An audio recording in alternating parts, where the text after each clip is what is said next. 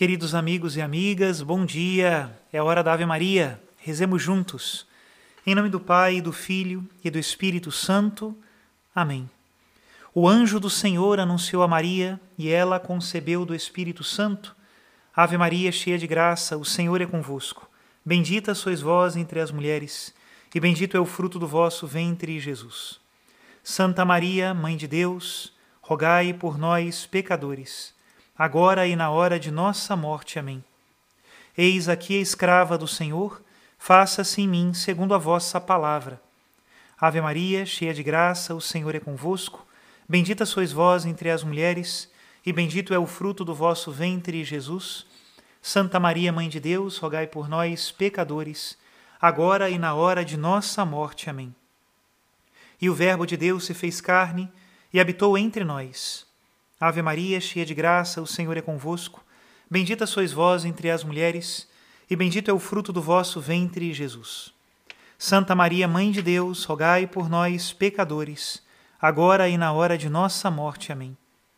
E o Verbo de Deus se fez carne e habitou entre nós. Ave Maria, cheia de graça, o Senhor é convosco. Bendita sois vós entre as mulheres, e bendito é o fruto do vosso ventre, Jesus. Santa Maria, Mãe de Deus, rogai por nós, pecadores, agora e na hora de nossa morte. Amém. Rogai por nós, ó Santa Mãe de Deus, para que sejamos dignos das promessas de Cristo. Oremos. Infundi, Senhor, em nossas almas a vossa graça, nós o suplicamos, para que nós que conhecemos pelo anúncio do anjo a encarnação de Jesus Cristo, vosso Filho e Senhor nosso, cheguemos por sua paixão e morte de cruz a glória da ressurreição da carne. Pelo mesmo Cristo nosso Senhor. Amém. Em nome do Pai e do Filho e do Espírito Santo. Amém.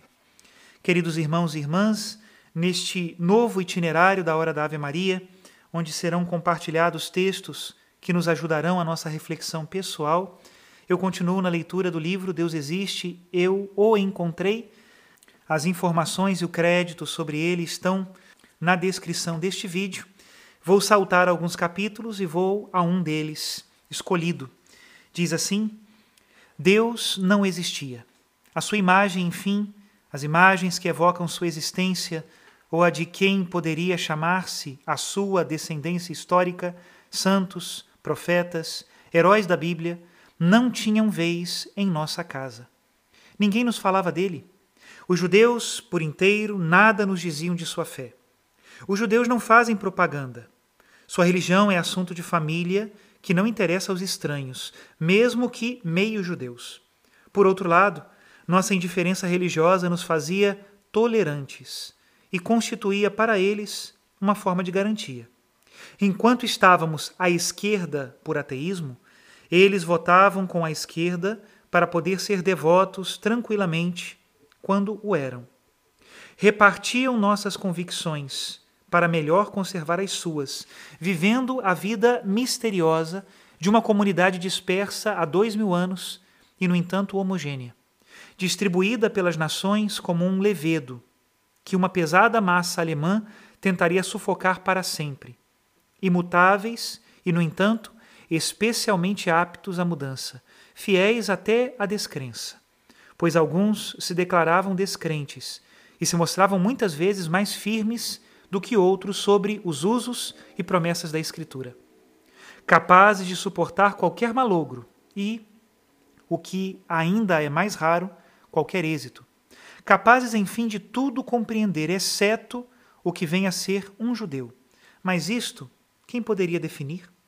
Quanto aos cristãos da aldeia que nos poderiam instruir, talvez se calavam, sem dúvida por discrição, talvez para evitar nossos sarcasmos. Os efeitos de sua devoção não eram visíveis a olho nu. E fora do suplemento de pastelaria das festas puxadas a sino, nas brumas da longura, não tínhamos a menor ideia do que ela lhes podia trazer. A sua moral corrente era quase a mesma nossa, com uma ou duas virtudes originais, tais como a obediência, a humildade que nos pareciam, aliás, graves defeitos. E a diferença é que pareciam agir visando a uma recompensa ou por temor a um castigo futuro, mentalidade mercenária que nos inspirava bem pouca consideração. Ignoravam o que desde Jean-Jacques Rousseau nós sabíamos, que o pecado original foi abolido por decreto filosófico e que o homem é bom pela própria natureza. Tinham, ao contrário, o ar de quem acredita que o homem é naturalmente mau. Os cristãos daquele tempo não haviam ainda descoberto a natureza, as promessas da ciência, o poder benfazejo da liberdade, moviam-se com cautela entre as interdições. Não ousavam tomar conhecimento das coisas.